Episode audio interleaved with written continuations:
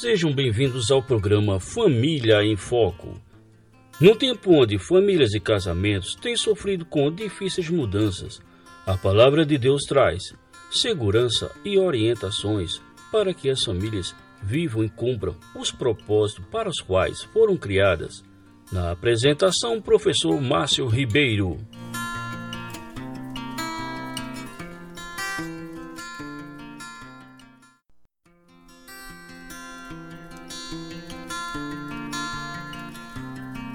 Olá, caros ouvintes, sejam todos bem-vindos ao programa Família em Foco. E novamente temos a honra de ter conosco o pastor Sacha, falando para todos nós na Mata Norte, na cidade do Carpina, sobre mais uma série de temas bíblicos, agora sobre a ira. Boa noite, caros ouvintes da Rádio Web Internacional. Aqui é o pastor Sacha. Quero dar a você as boas-vindas para o início de uma série que de todo o coração eu espero que seja confrontadora e consoladora.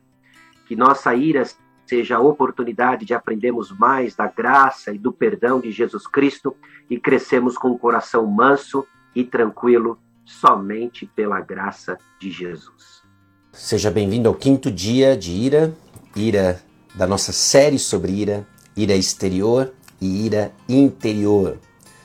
Vamos fazer o seguinte, nós vamos orar e aí nós começamos com o nosso quinto dia. Vamos pedir de Deus direção e iniciamos então ao dia 5 dessa série de devocionais sobre ira. Oremos. Senhor nosso Deus e Pai, eu quero pedir que o Senhor nos ajude a entender aspectos relacionados à ira que por vezes se passa, habita em nossos corações e carecem, ó Deus, de mudança. Peço que o Senhor dê clareza clareza ao comunicador, discernimento aos ouvintes, agora ao vivo, em algum momento no futuro, no tempo e no espaço, que a tua palavra, Deus, continue a edificar o teu povo. Em nome de Jesus. Amém. 1 João capítulo 3, versículo 15. 1 João capítulo 3, versículo 15. Diz o seguinte: Quem odeia o seu irmão é assassino. E vocês sabem que nenhum assassino tem a vida eterna em si mesmo. Então, mais uma vez, 1 João, capítulo 3, versículo 15. 1 João 3, 15. Quem odeia o seu irmão é assassino, e vocês sabem que nenhum assassino tem a vida eterna em si mesmo. No dia 4, ontem, nós refletimos justamente o que Jesus nos ensina sobre assassinato e indo mais profundo do que o mero comportamento ou o ato de tirar a vida de alguém. Vimos que em Jesus, o ensino de Jesus é que a ira tem o seu equivalente moral do assassinato. Mas, obviamente, o mesmo legislador rigoroso é o nosso Senhor e Salvador, e Jesus oferece salvação àqueles que expressam ira e que se tornam culpados diante de Deus. Nosso pecado nos separa de Deus. Então é no Evangelho, é em Cristo Jesus, é na Sua graça que nós temos a ponte de reconciliação com o Senhor. Então, nessa passagem em particular, o apóstolo João reitera o ensino do nosso Senhor. Odiar alguém é assassinar alguém.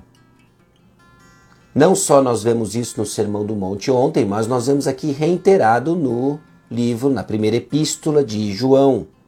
Ira é assassinato interior. E isso também merece julgamento. Aqui nós começamos a ver que o nosso pecado não é tão trivial. Nós fazemos escalinhas de pecadinho e pecadão e nos esquecemos de que antes de tudo, tanto o pecadinho quanto o pecadão, o pecadão, e aqui não estou falando de consequências morais e sociais do pecado, mas ele é contra o Deus santo, contra a natureza de Deus. Todos eles por si só são são extremamente ah, severos então, em nossa mente, nós desejamos que alguém seja removido do nosso caminho atual e não, principalmente, completamente sem vida. Se imaginamos então que Deus apenas proíbe as expressões exteriores de ira, Jesus e João nos conduzem então a uma compreensão correta. A palavra de Deus, ela condena ira. Não só o assassinato, a ira externa, quanto a ira interior, o nosso ódio interior. Isso é condenável. Então, qualquer perspectiva que ignore o coração é uma perspectiva insuficiente e não cristã. Nós temos que olhar para o coração. Se nós vamos lidar com a ira da maneira bíblica, da maneira correta, de acordo com a vontade do Senhor, é porque nós estamos olhando para as motivações do coração. As pessoas olham para a aparência exterior, mas Deus julga o coração. Então isso quer dizer que se você luta contra a ira, não é um cristão? Não, não é isso. Definitivamente não é isso. Existe muito espaço na nossa luta contra a ira dentro do cristianismo autêntico, legítimo, de um coração regenerado. Jesus não está falando sobre isso. Jesus, João, não está condenando a luta contra o pecado. Esses afloramentos ocasionais, não é? Porque justamente, inclusive em 1 João, capítulo 1, versículos 8 e 10, a palavra de Deus fala de que nós temos pecado. Ao contrário, o que nós vemos aqui é a condenação de um padrão estabelecido, sem arrependimento, onde se quer a tristeza contra o pecado e a ira toma e doma o seu coração. Ah, esse sim é complicado, essa é uma identidade distorcida. Então é desse padrão que nós estamos falando. E aqui tem boas novas. Porque pode ser que ao longo já de quatro dias de reflexão, somado com esses cinco, você já esteja tomado de tristeza ou sendo exposto em seu pecado e você começa a ter dúvidas, isso começa a perturbar o seu coração, deixa eu dizer para você algo. Arrependimento começa com tristeza. Pode ser inclusive de que aquilo que você acha que é sinal da falta de relacionamento com Deus seja justamente um sinal de uma legitimidade de uma caminhada com o Senhor. Você está triste diante do seu pecado. Lógico que tem uma tristeza segundo o mundo que gera morte, mas existe a tristeza segundo Deus que gera vida, arrependimento. Bom, e quando nós, os que pertencemos a Cristo e temos a vida eterna, o que, que isso significa então em termos de jornada contra a ira? Devemos perceber que cada pensamento, palavra, ação ou desejo iracundo como sendo um assassinato aos olhos de Deus. Esse é o padrão que nós temos que olhar. Nós corremos para a cruz de Jesus diante de um pensamento irado, na tristeza de que matamos alguém dentro do nosso coração. Não devemos minimizar, desculpar ou racionalizar o nosso pecado. Muita gente patina na luta contra a ira porque racionaliza o seu pecado. Ah, eu estou irado porque se fulano não tivesse feito aquilo, não tivesse dito aquilo outro, eu não estaria assim. Se você não agisse dessa forma, não tivesse esse traço de personalidade, eu não ficaria irado. Pois é, esse tipo de postura de justificativa, de desculpa, de racionalização leva você apenas a ficar patinando num padrão de pecado. E é real, quando os crentes pecam, não estamos pecando contra um Deus desconhecido, uma entidade desconhecida, mas contra o nosso Pai, o Deus que nos deu o seu Filho, seu Espírito, que nos ama completa e eternamente. Nesse sentido, então, o nosso pecado é relativamente pior do que o mesmo pecado praticado por um descrente. Mas isso nos faz voltar a algumas passagens de 1 João. Porque a palavra de Deus ela nos aflige sim. A palavra de Deus, ela aflige nosso coração, confrontando aquilo que precisa ser confrontado. Mas não é só isso que ela faz. A palavra de Deus nos aflige, ela nos destrói para nos consolar e nos reconstruir. Então preste atenção que a própria epístola de 1 João diz sobre aqueles que estão convictos do ódio interior, da sua ira interior, que nada mais é do que assassinar alguém dentro do seu coração e que tem sim um julgamento moral equivalente ao assassinato de uma pessoa. Se confessarmos os nossos pecados, ele é fiel e justo para perdoar os nossos pecados e nos purificar de toda injustiça. Percebe por que, que nós tivemos que falar sobre Jesus Cristo ser o mediador e o nosso caminho de acesso ao trono de graça? Nós precisamos correr aos pés da cruz. nós precisamos correr ao trono de graça, porque quando percebemos a seriedade a profundidade do nosso pecado, é em Jesus que encontramos refúgio. Então, meus filhinhos, escrevo-lhes essas coisas para que vocês não pequem. Se, porém, alguém pecar, temos um intercessor junto ao Pai, Jesus Cristo, o justo. Ele é propiciação pelos nossos pecados e não somente pelos nossos, mas também pelos pecados de todo o mundo. 1 João capítulo 2, versículos 1 e 2. Então, na mesma carta, na mesma epístola, onde nós encontramos palavras tão duras que expõem nosso pecado e nos lembram do julgamento sobre o pecado, nós encontramos também esperança de perdão e graça. Então, ao ser deparado e confrontado no seu pecado de ira e ódio interior, corra para os pés da cruz de Cristo. Então, uma pergunta para você. Você minimiza, desculpa ou se auto-justifica de sua ira pecaminosa?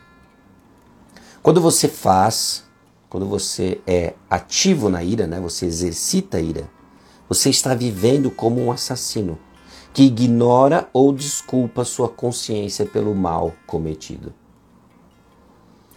Reflita. João descreve aqueles que ele sabe que são salvos e escreve para assegurá-los. Ele fornece evidência para confirmar que eles realmente pertencem a Cristo. 1 João, capítulo 5, versículo 13, escancara para nós justamente esse objetivo do apóstolo João. Estas coisas vos escrevi a fim de saberdes que tendes a vida eterna, a vós outros que credes em o nome do Filho de Deus. Ele dá evidência, então, de que nós pertencemos a Cristo. Os cinco capítulos apontam para aqueles que têm comunhão com Cristo Jesus. Então considere, quando nós estamos irados, nós agimos como se não fôssemos crentes, filhos de Deus. Estamos matando pessoas dentro do coração e essa não é evidência de alguém em comunhão com Deus. Então age em cima disso. Tome cada um dos seus pensamentos irados, tanto os presentes como aqueles que podem ter surgido hoje ou têm sido habituais na sua caminhada. Em relação a qualquer pessoa ou situação, chame-os honestamente pelo nome e confesse-os perante o Senhor pelo que eles realmente são: pensamentos assassinos. Ao invés de simplesmente, Senhor, peguei mal com isso, Senhor, uh, talvez você até ore sobre essas coisas, estou supondo que você ore para essas coisas, mas você ainda não chamou do que realmente é pensamento assassino. E receba então o perdão de Deus, a reconciliação com o Senhor, caminhando e aprendendo a lidar com a ira externa e a ira interna. Que Deus nos abençoe nessa jornada em que a palavra de Deus expõe nosso pecado, nos chama do que realmente somos, assassinos de coração, e nos aponta para a cruz de Cristo, onde há perdão, onde há transformação. Amém? Vamos orar? Compartilhe com alguém. Quem sabe a mensagem chega, alcança pessoas para a vida eterna com o Evangelho do Senhor Jesus Cristo. Vamos orar. Senhor, nós confessamos nossos pensamentos de ira, reconhecendo como o Senhor vê no seu padrão, pensamentos assassinos. Enquanto nosso coração busca em tirar a vida de pessoas, o Senhor entregou a sua própria vida por nós. Que isso nos constranja a amar aqueles que hoje lutamos e insistimos em odiar. E assim somos transformados, amando pessoas que antes não gostávamos, seja o que for, mas que pela cruz do Senhor Jesus encontramos graça e perdão. É no nome de Jesus que nós oramos. Amém. E Deus abençoe. Até. Tchau, tchau.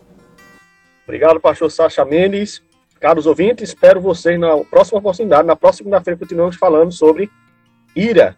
Acalme seu coração com o pastor e escritor Sacha Mendes. Forte abraço, Deus abençoe a todos.